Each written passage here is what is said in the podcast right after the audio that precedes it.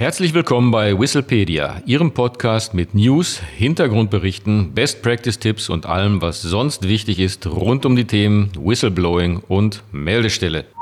Auf geht's! Willkommen zurück bei Whistlepedia. Hier sind wieder Caroline Himmel und Martin Walter.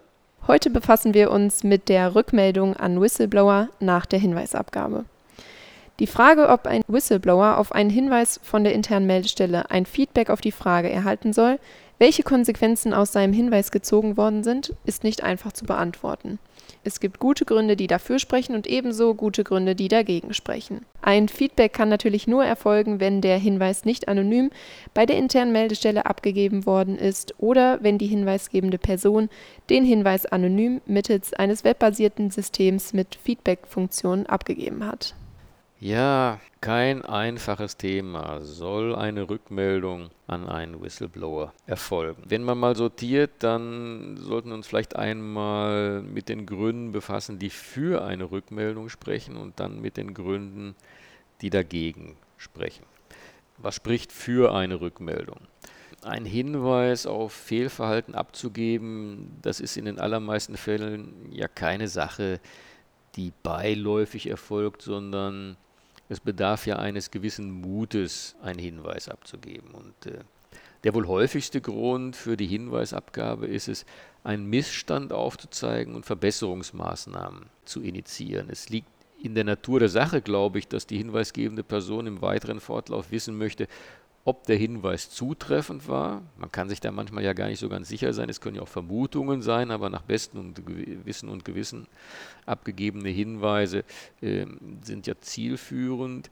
Und ähm, man möchte auch wissen, ob der Hinweis helfen konnte, die Situation zu verbessern. Wer also den Mut aufbringt, einen Hinweis abzugeben, sollte durch Transparenz über die aus dem Hinweis gezogenen Konsequenzen belohnt werden. Und äh, damit verbunden gleich der nächste Punkt.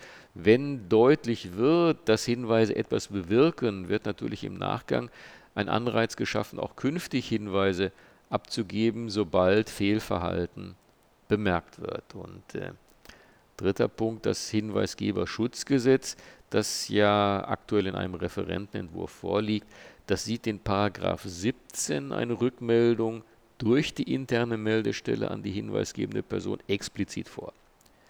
Die Rückmeldung muss innerhalb von drei Monaten erfolgen, so lesen wir da, und äh, muss umfassen die Mitteilung geplanter sowie bereits ergriffener Folgemaßnahmen sowie die Gründe für diese Folgemaßnahmen. Soweit die, ich glaube, wie wir alle gesehen haben, wichtigen Gründe für eine Rückmeldung an den Whistleblower, aber es gibt natürlich auch Gründe, die dagegen sprechen. Und wenn wir die mal durchgehen, dann finden wir da schon etwas in besagtem Paragraph 17. Da sind nämlich die Fälle aufgeführt im Referentenentwurf des Hinweisgeberschutzgesetzes, in denen eine Rückmeldung durch die interne Meldestelle an die hinweisgebende Person eben nicht erfolgen darf. Und das ist erstens der Fall, wenn interne Nachforschungen oder Ermittlungen erschwert oder unmöglich gemacht würden. Ich glaube, das ist klar. Und zweitens ist dies der Fall, meines Erachtens auch klar, falls die Rechte der Personen, die Gegenstand einer Meldung sind oder die in der Meldung genannt werden, beeinträchtigt würden. Und zu denken ist hier natürlich an datenschutzrechtliche Aspekte, unter anderem aber insbesondere an datenschutzrechtliche Aspekte.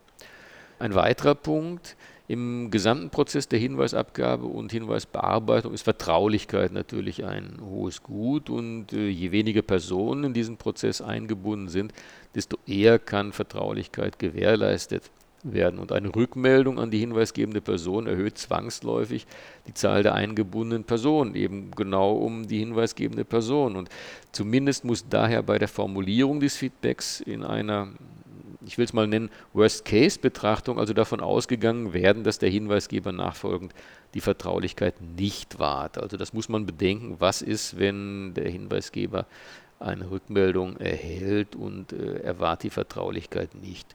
Die Rückmeldung muss daher keine oder sollte keine Informationen enthalten über Sanktionen gegen konkrete Personen und äh, Hinweise auf etwaige Prozessverbesserungen, die als Maßnahmen, als Reaktion auf die Aufklärung des Sachverhalts ergriffen worden sind, können hingegen und sollten sogar Inhalt der Rückmeldung sein. Ähm, das waren jetzt einige Punkte, die dafür sprechen und einige, die dagegen sprechen. Also Caroline, vielleicht fasst du es nochmal zusammen. Ja, kommen wir nochmal zu den Argumenten. Eine hinweisgebende Person erwartet eine Rückmeldung über die Konsequenzen, die aus dem Hinweis gezogen worden sind. Eine Rückmeldung durch die interne Meldestelle sollte daher die Regel sein. So sieht es auch das neue Hinweisgeberschutzgesetz vor. Allerdings haben auch diejenigen Personen Rechte, die Gegenstand einer Meldung sind oder die in der Meldung genannt werden. Dies kann dazu führen, dass eine Rückmeldung nicht erfolgen kann oder dass die Rückmeldung in einer Form erfolgt, die die Rechte dieser beiden Personengruppen angemessen berücksichtigt.